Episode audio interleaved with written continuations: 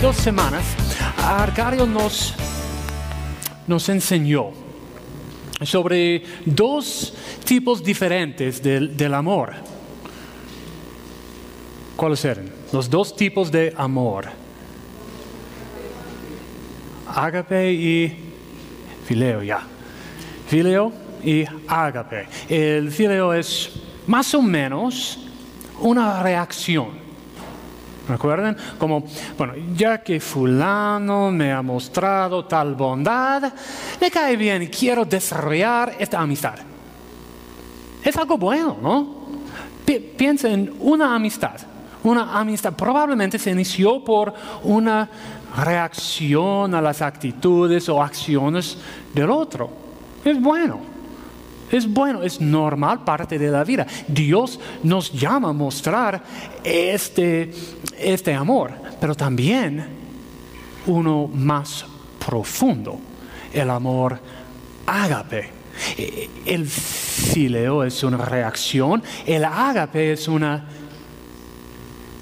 Oh, ah, decisión. El ágape es una decisión. El amor de Dios por nosotros, pecadores, no fue una reacción a nuestras actitudes, nuestras acciones. No, no. Romanos 3, 2, 10 dice, no hay un solo justo, ni siquiera uno. No hay nadie que entienda, nadie que busque a Dios. Dios no nos amó porque lo merecíamos, ni por las ventajas de ser nuestro amigo. No, no, no. Éramos sus enemigos. Dios nos amó porque tomó la decisión de hacerlo. Nos amó porque quería amarnos. Y nos llama a amar a los demás de la misma manera. Incluso, vamos a aprender hoy día, incluso a nuestros enemigos. Vayan conmigo a Lucas capítulo 6. Lucas capítulo 6, si estás usando una Biblia de la iglesia está de página 1074. Si es otra Biblia, no sé. 1074. Lucas capítulo 6. Vamos a, vamos a leer hoy día los versículos 27 a 36. Y al leer, vamos a considerar tres preguntas de, de este texto, este pasaje. ¿Quién es mi enemigo? Cómo lo amo y por qué. ¿Quién es mi enemigo? ¿Cómo lo amo? ¿Por qué? Todos estamos en Lucas capítulo 6. Ok, voy a empezar a leer versículos 27 y 28 por ahorita. 27, 27 y 28 dicen, pero a ustedes que me escuchan les digo, Amen a sus enemigos, hagan bien a quienes los odian, bendigan a quienes los maldicen, oren por quienes los maltratan. El tema de este pasaje es obvio, el amor.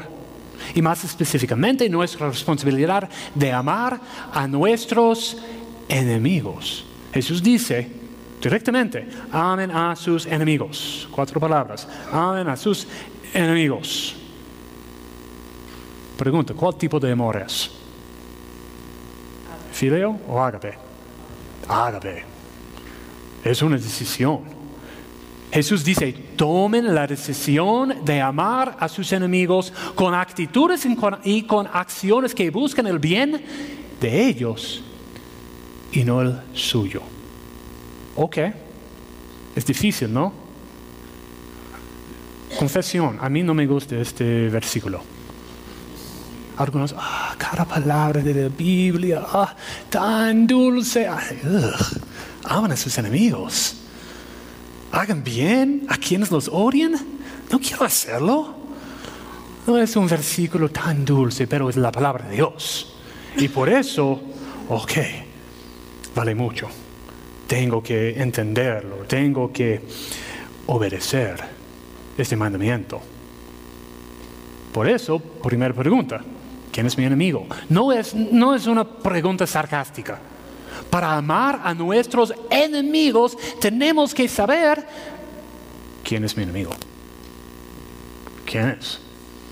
Hay enemigos famosos, pero son enemigos de la historia, de literatura.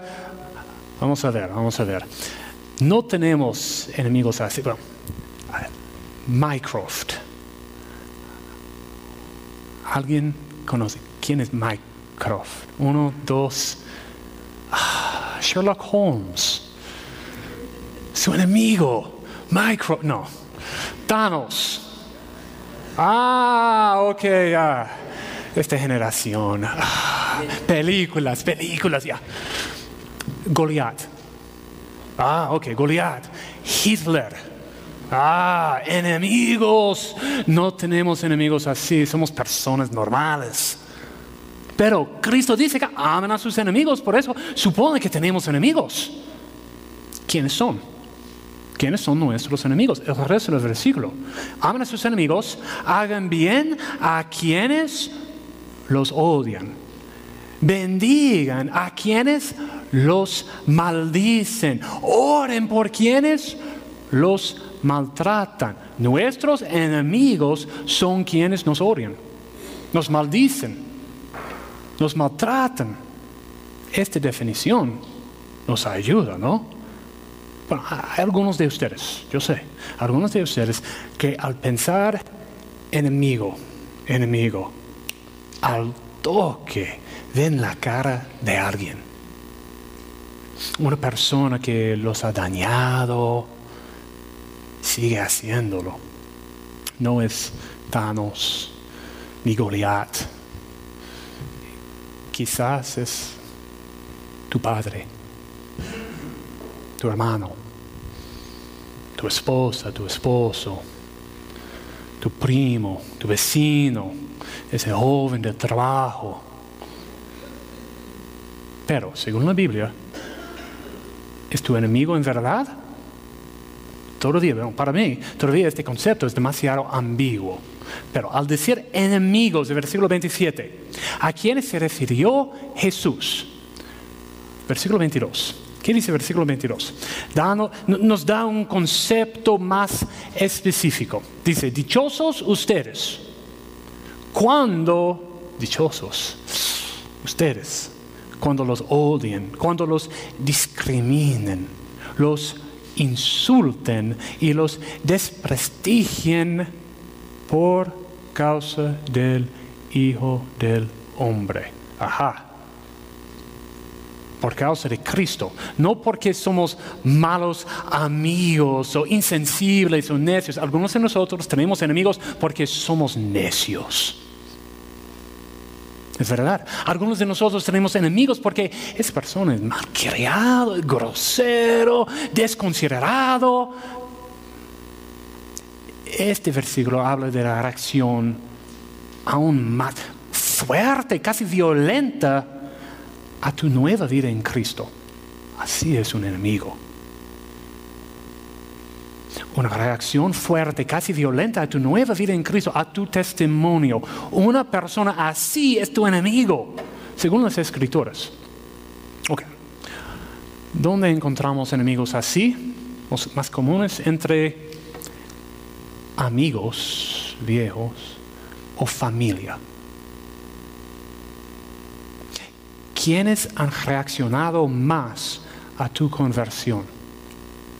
Probablemente un amigo, un familiar. Pero no te preocupes porque es normal. Cristo mismo dijo, se enfrentarán el Padre contra el Hijo y el, el Hijo contra su Padre, la Madre contra su hija la hija contra su madre, la suegra contra su nuera, la nuera contra su suegra. Un ejemplo, yo tengo cuatro hermanas, yo el único varón de la familia, cuatro hermanas. Y mi hermana mayor, Valeria, ella siempre ha sido muy extrovertida, bien valiente al evangelizar, siempre. Como niña, siempre quería compartir la fe con nuestro padrastro, David, porque buscaba su salvación siempre. Y él, él no quería nada que ver con la región, con Cristo, nada. Pero por lo general, era cortés al escucharla, pero después de años, dos, tres años de hacerlo, un día, cuando yo tenía como ocho años, mi hermana diez años, creo, algo así, él reaccionó. Valeria, cállate. No quiero escuchar nada más de ese Jesús, de Cristo. Tú tienes tu religión, yo tengo la mía. Cállate. Nada más. A, una niña de 10 años. Fuerte. En voz alta. No, no cállate. Bueno. Esas palabras afectaron. Sí, obviamente a mi hermana a mí también. Ella salió llorando. Y yo, ok, nada más. Pero después mi hermana nunca, nunca más, nunca más habló con él sobre la salvación, sobre Jesús, sobre la Biblia, nada. Tampoco yo. Todavía para mí es difícil evangelizar bien directamente ese día mi padrastro se convirtió en un enemigo. Pregunta, ¿quién acá tiene familia no creyente? Casi todos. ¿A quién le cuesta ser cristiano frente a su familia? ¿Quién acá teme las reuniones familiares porque sabe que, que su hermano, su tía, su prima, no sé, va, va a atacarlo por la fe. Ahora conoces a tu enemigo. ¿Y qué dice Jesús? Amen a sus enemigos. ¿Quién es mi enemigo? El que se opone a mí por causa de Cristo. Amen a sus enemigos. Ok. Conozco a mi enemigo. ¿Cómo lo amo? Pregunta dos. ¿Cómo lo amo? Gracias a Dios Jesús nos explica sus expectativas. Aman a sus enemigos, dice. Dice, aman a sus enemigos y al toque nos da ejemplos de cómo hacerlo. Dice, hacer bien a los que nos odian. Bendecir a los que nos maldicen o a los que desean el mal a nosotros. Dice, orar por los que nos maltratan Significa maltratan con insultos, con falsas acusaciones. Y vamos a examinar estas ideas, pero en el orden inverso. Primero, orar por quienes nos maltratan. Orar por quienes nos maltratan. Iglesia, he visto este acto de amor en ustedes. Hace unos meses teníamos un, un vecino enemigo. ¿No? Nos insultaba a nosotros, pero también insultaba a nuestro Señor. Pero ¿qué hicimos frente a los insultos y amenazas? Oramos. Yo vi, yo escuché dos, tres veces cuando el vecino empezó a golpear la pared para, para interrumpir las alabanzas o las prédicas. Algunos de ustedes se ponían a orar. Así es obedecer la palabra de Dios. Podemos orar por nuestros vecinos. ¿Haces lo mismo por tu familia, por tu vecino, por tu amigo que se opone a la palabra de Dios? Lo puedes. Más, lo puedes junto con la iglesia. ¿Qué hacemos todos los jueves a las seis y media de la mañana? Oramos. Oramos. Oración. Es jueves de oración. Tú puedes orar por tu familia, por los enemigos, junto con la iglesia, tu familia espiritual. También, también, cada semana reuniones de las varias iglesias en casas. Son buenas oportunidades de orar. O junto con tu familia espiritual. Aproveche de estas oportunidades de crecer en la fe, de obedecer a la Biblia. Pero también, ¿qué dice Jesús? Bendecir a quienes nos maldicen. Es difícil, ¿no? No es nuestra naturaleza. Al recibir palabras negativas, eh, contrarias, queremos devolverles palabras aún más fuertes, ¿no? Pero al salvarnos, Cristo nos cambió. Nos sacó el corazón de piedra y lo reemplazó con un corazón de carne, un corazón vivo. En Cristo, sí, es posible desear el bien para los que desean el mal para nosotros. ¿Por nuestra naturaleza? No. Con Cristo, sí. Filipenses 2.13. Dice, Dios es quien produce en ustedes tanto el, ¿cuál es la palabra? El querer. El querer como el ser para que se cumpla su buena voluntad. Este deseo que produce palabras de bendición es evidencia del amor ágape de Dios en nuestra vida. Y es difícil. Ellos están, nos, están diciendo, bla, bla, bla. Dios ahorita tomo la decisión de decirles buenas palabras. Es difícil. Amor ágape. Pero también, ¿qué dice?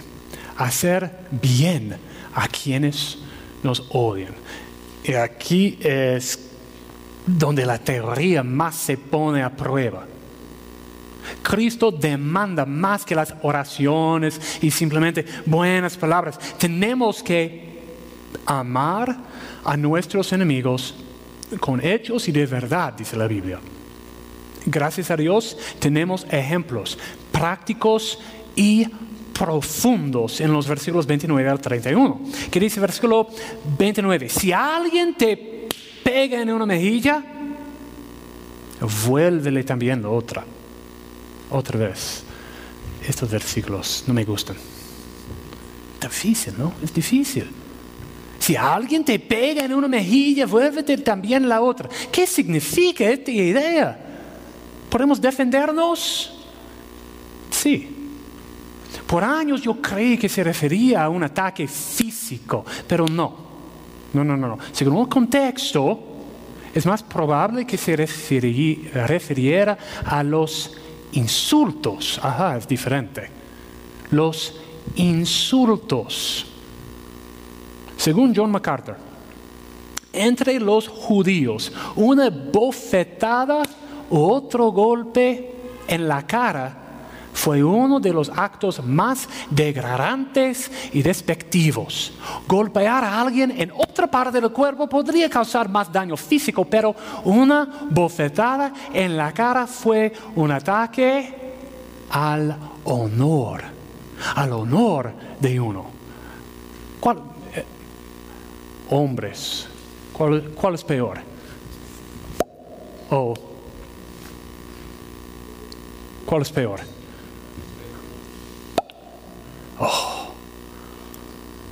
Dice, un ataque del honor de uno era considerado como una terrible indignidad.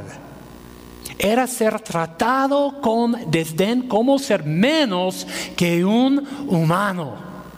Incluso un esclavo preferiría haber estado golpeado en la espalda con un látigo que ser abofeteado en la cara por la mano de su amo. Un insulto. Si alguien te pega en una mejilla, si alguien te insulta, vuélvele también la otra. ¿Qué nos dice Jesús? ¿Cómo debemos responder a los insultos por causa de Cristo?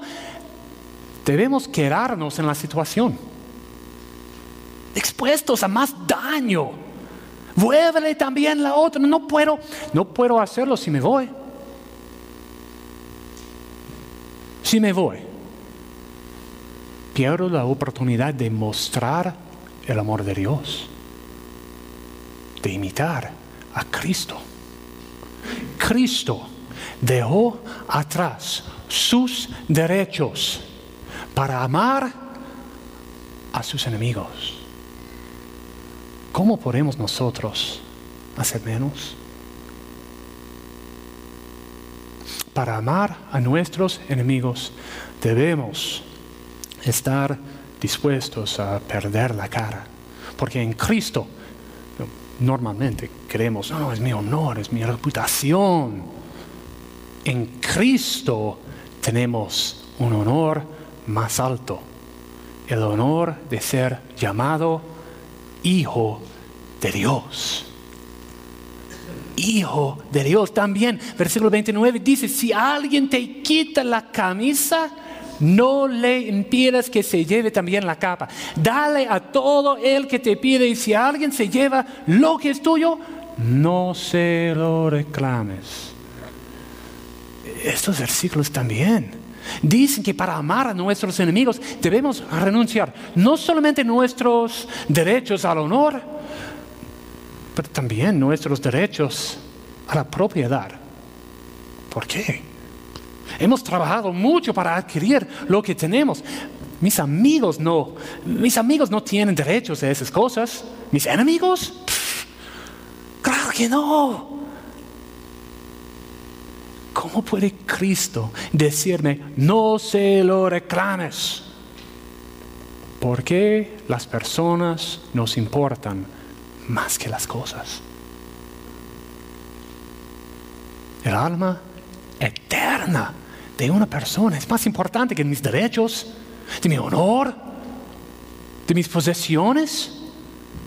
Las personas nos importan más que las cosas. Estos versículos nos enseñan sobre algo sobre nuestros derechos. Pero recuerden, ¿qué dijo Arcadio sobre este tema? En el primer sermón de este mes,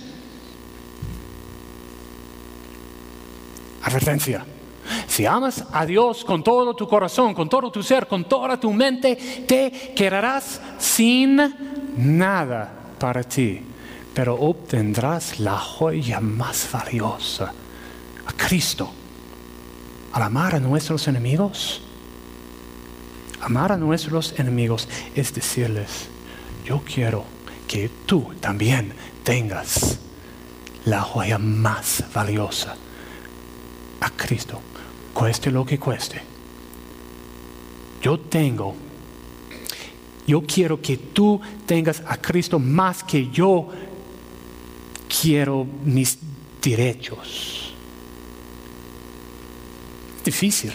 Este pasaje no, no es un pasaje fácil, pero es la palabra de Dios.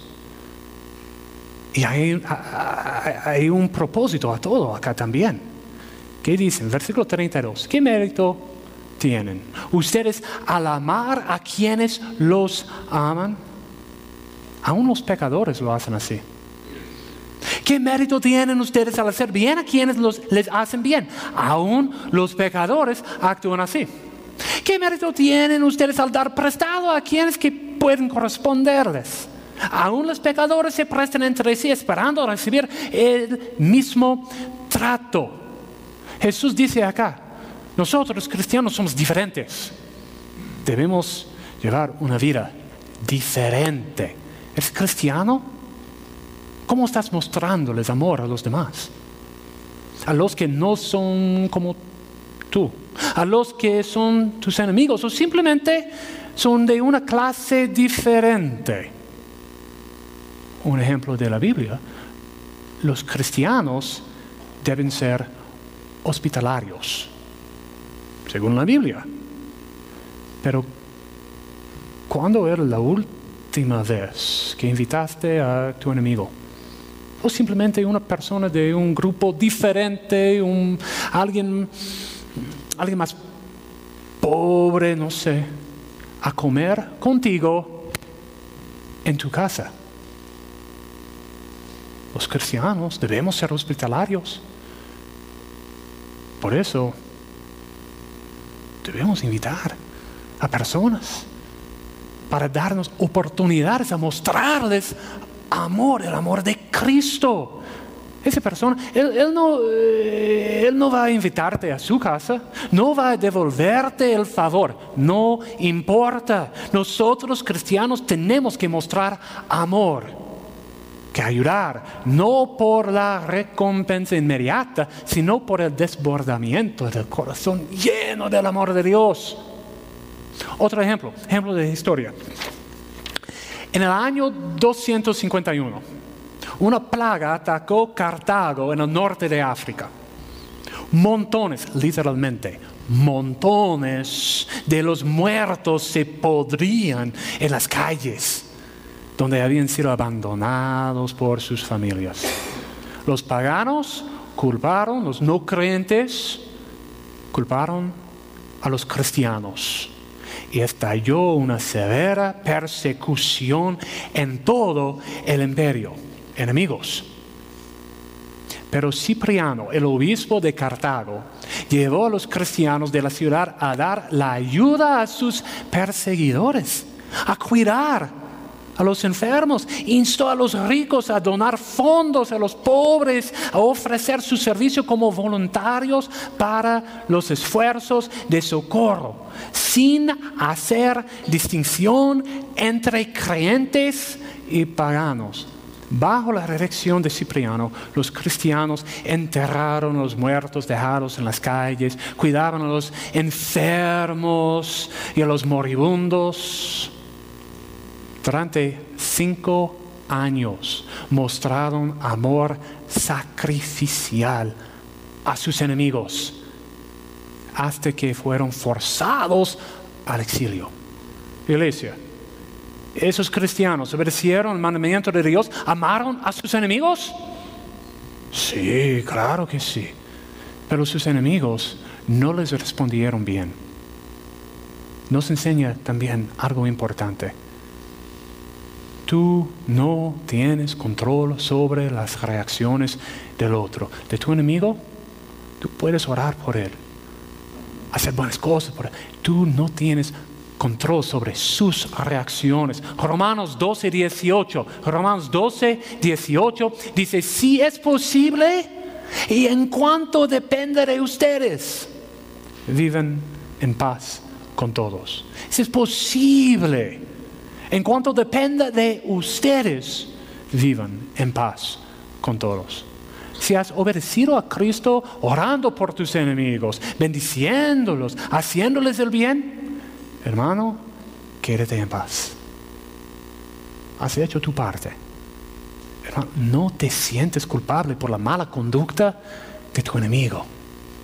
Tú vas a dar cuenta a Dios por tu obediencia o desobediencia, no la de Él. ¿Quién es mi enemigo? El que se opone por causa de Cristo. ¿Cómo lo amo? Con palabras y acciones que muestran que a pesar de sus acciones, mis enemigos me importan más que mis derechos porque nosotros le importábamos a Jesús más que sus derechos.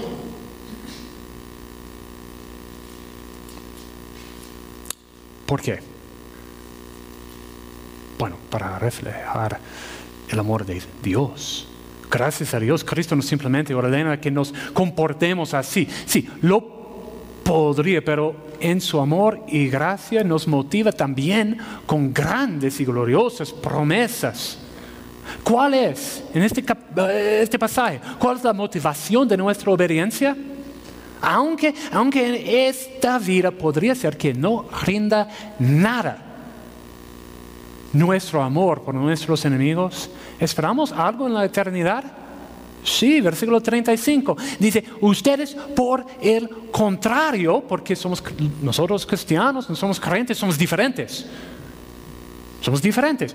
Ustedes por el contrario aman a sus enemigos.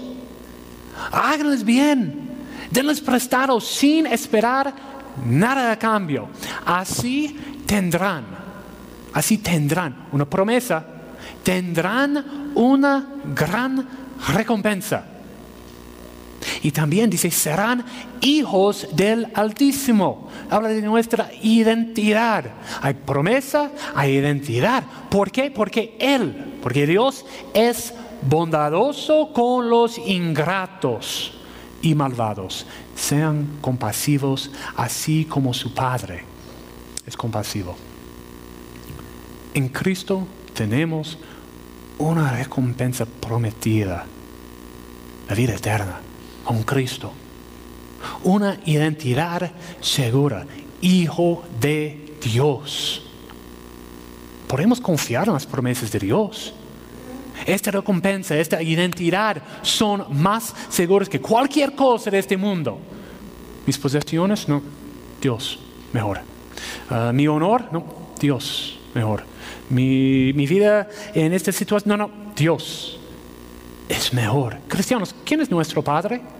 Dios, que dice el versículo, Dios altísimo altísimo, todopoderoso. Ya hemos visto, hemos experimentado su amor, su gracia, su fidelidad.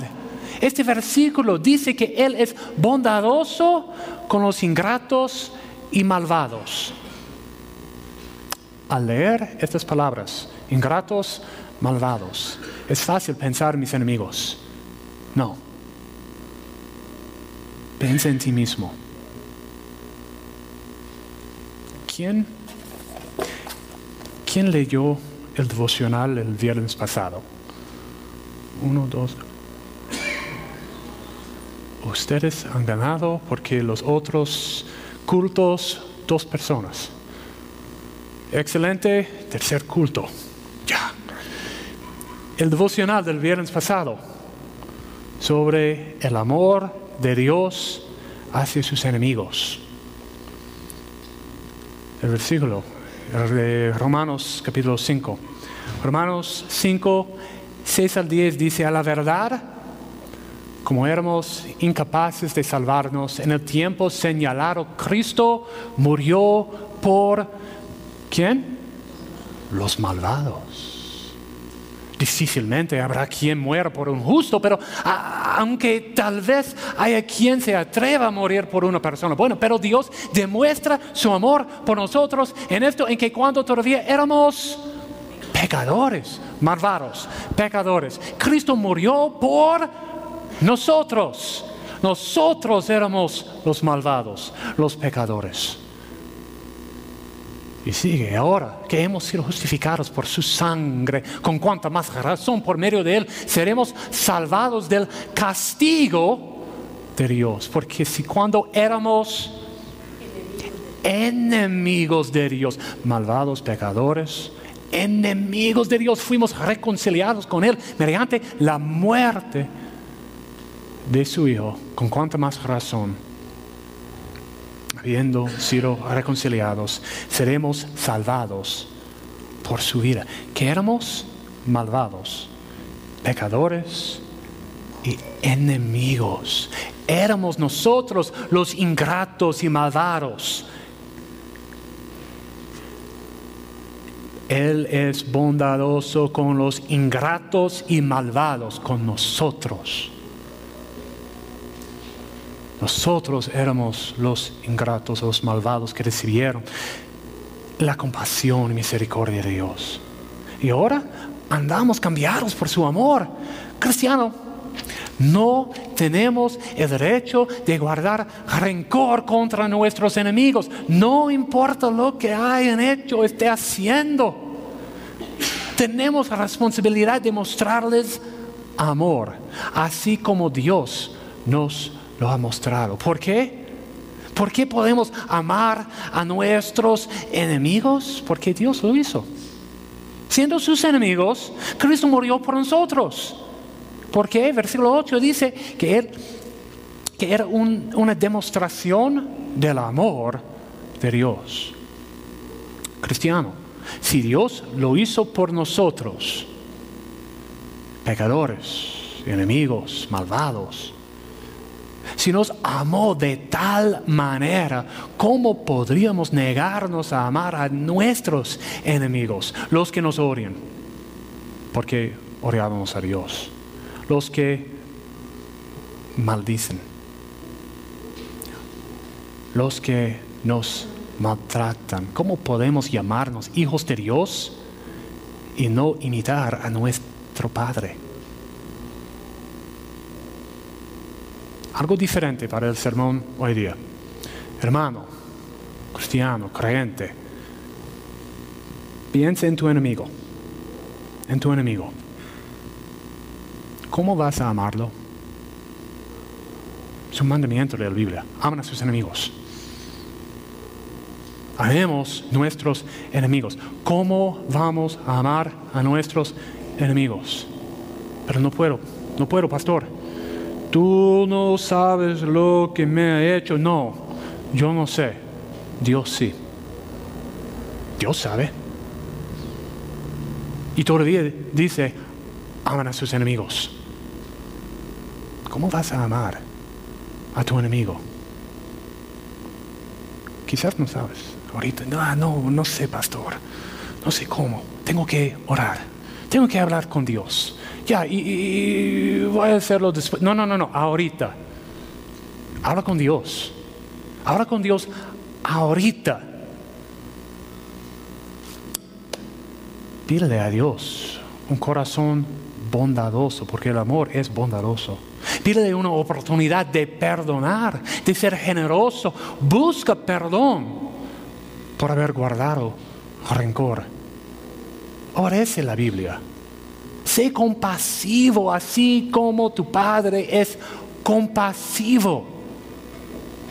Vamos a tener una oportunidad de pasar adelante para, para orar con un pastor de la iglesia, con un hermano, una hermana de la iglesia, porque hay hermanos, hay hermanas, hay pastores acá listos para ayudarte, listos para hablar contigo, para conversar contigo, para orar contigo, para ayudarte a buscar este perdón de Dios, pero también para ayudarte, para ayudarte a amar a tus enemigos.